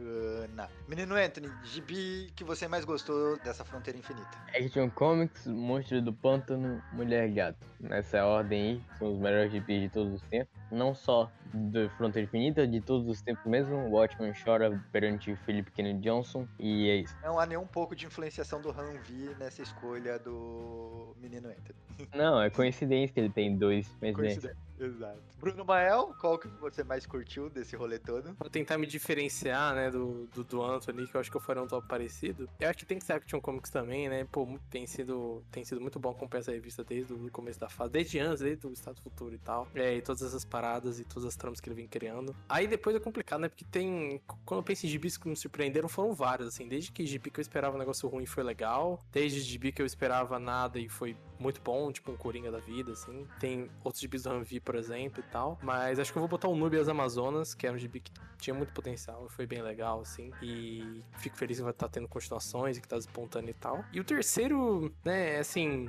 Se eu fosse justo, eu botaria o Monstro Fanta no Hanvi, porque realmente é muito bom e realmente é, recomendo pra todos que leiam, recomendo pra quem sente saudade do Monstro Panta do Moore, o Monstro Panta do, do Snyder, quem sente falta do, do Immortal Hulk, quem sente falta de tudo aí. É, mas eu sou clubista, né? Então tem que botar, eu tenho que botar o Flash porque, pô, é o gibi que ser fã do Flash e ser feliz era algo que eu não tinha conhecido muito na minha vida, assim, não. E agora eu tô conhecendo uma experiência até, até estranha, assim, eu não sei. sabe? Eu fico me sentindo como se um Homem-Aranha com um simbionte. Fico olhando e falando, nossa, que, que tipo de poder é esse que estou em minhas mãos? Né? Eu tô feliz com o gibi, o gibi do óleo é real, sabe? Eu leio esse gibi talvez e falo, "Vai, cara, mas é real mesmo. Tipo, eles podiam ter feito todos esses anos o gibi legal do Wally West no Flash, criando os filhos, que é perfeitamente divertido e, e deixa o coração. Tipo, eles poderiam ter feito isso, né? Eles estão realmente fazendo isso? Esse gibi existe mesmo? É real, né? Tipo, então eu acho que por essa questão de, de fã do personagem, de, de ir com muito medo e de me surpreender com essa fase boa, tem que ser o Flash do Jeremy Adams aí. Espero que ele continue muito tempo fazendo esse, esse gibi. Muito bom.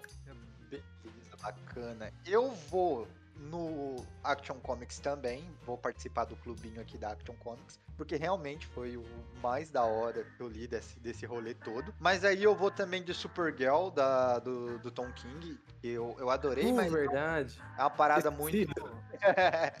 é uma parada muito. "Uou", sabe? Tipo, filosofia profunda sobre você mesmo. E eu adoro quando o Tom King faz isso. E a arte da, da, da, da Bilg é, é sacanagem, assim, sabe? Dá vontade de moldurar cada página que ela faz. Pra fechar essa roda, vou com o Esquadrão Suicida do, do Rob Thompson. Porque eu, eu me surpreendi. Eu achei um gibi muito, muito divertido. Eu achei que ia ser meio galhofa e, e acabou o tiro saindo pra culatra. E eu vou fazer uma menção rosa ao Arraia Negra do Chuck Brown, que também foi uma parada. for- Foram as coisas que me surpreenderam positivamente, sabe? Eu, eu tava esperando coisas mais negativas e acabaram se tornando ótimos gibis. Não vou falar do Lanterna Verde, eu acho que o Lanterna Verde ainda precisa crescer um pouco, então fica pra uma próxima.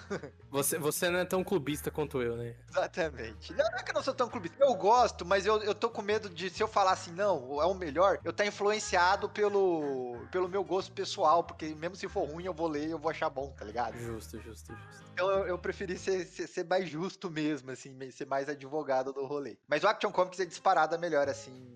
Que eu, tipo, que eu mais me diverti, eu acho que a galera de- deveria conferir esse mix que tá saindo aí da Panini com esse título. E sem mais delonga, vamos encerrar aqui. Vamos, nossos queridos amigos, dar os seus devidos créditos por terem participado desse cast maravilhoso. Senhor Alan, onde as pessoas te encontram na internet, além de estar aqui gravando o podcast com a gente? Bom, pessoal, eu sou o Alan e é sempre muito bom fazer parte aqui desse papo com a corporação, em qualquer universo, em todas as crises possíveis. Pra quem curtiu a gente falando aqui, eu também falo de quadrinho lá no HQs Page, que tem perfil no Instagram e no Twitter. Aguardo vocês lá. Bacana, não, não deixe de conferir lá o Instagram e o Twitter do HQ Page do Alan. Menino Anthony, por onde você anda na internet além de estar gravando o podcast aqui com a gente? Eu, como sempre, tô no grupo do, do Esquadrinho no Facebook, conversando sempre com a mesma panelinha, que inclusive eu gostaria que o Lucas tivesse participado pra falar mal de Lanterna Verde. E eu também tô no Twitter falando merda. É isso. Só isso que eu faço mesmo. Tô no Dois Quadrinhos e no Twitter. E por último, senhor Bruno Mael, o que, que você anda fazendo pela internet além de estar gravando podcast por aqui? Concordo com, com o delator Anthony. Estou aí no, no Twitter e no, no Dois Quadrinhos Facebook. É, vão lá no Dois Quadrinhos Facebook. É, a gente, o HQ Corp tem uma página no Facebook, mas é muito forte. Então lá a gente compartilha o cast e aí tem discussões. Comenta com o gibi que vai sair na semana. Comenta quem defende o Lanterna Verde, quem não defende o Lanterna Verde. É, quem defende Brandon Thomas, quem não defende Brandon Thomas.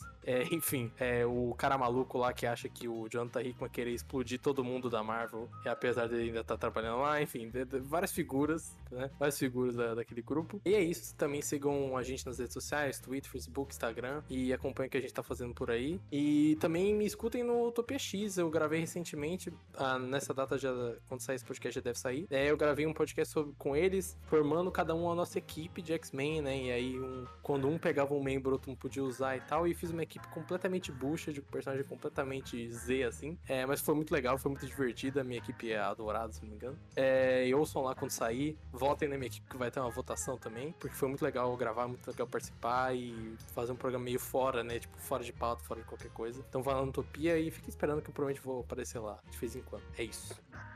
Então, galera, chega aí no chega junto na recomendação das desse povo. Não deixe de conferir o Utopia, que é uma galera gente boa demais falando de X-Men. E pra fechar, não deixe de acompanhar a corporação, não deixe de acompanhar o HQ Corp no Twitter, no Instagram, no Facebook. É só você digitar HQ Corp que vai aparecer lá. Não deixe de conferir as matérias da Liz toda quinta-feira lá na- no Instagram do HQ Corp. Ela tá fazendo um estudo sobre quadrinhos sensacional, muito bom Caramba, é mesmo. verdade, mano. Tá mandando Bom lá, bem sem meme. Tá É excelente. muito bom, velho. Exato. O menino Everton também dá as caras lá, falando sobre as suas leituras. Vale a pena você acompanhar o trabalho dessa galera que não tá aqui gravando podcast, mas está interagindo com você nas nossas redes sociais. Então, coloque HQ Corp na sua busca que você vai encontrar essa corporação que fala de quadrinho toda semana com você. Sem mais delongas, muito obrigado, meu claro ouvinte, por ter chegado até aqui. Muito obrigado, meus amigos de corporação, pela sua paciência, pela sua colaboração, por serem pessoas maravilhosas. Um forte abraço abraço e tchau, tchau. Tchau, tchau. Tchau.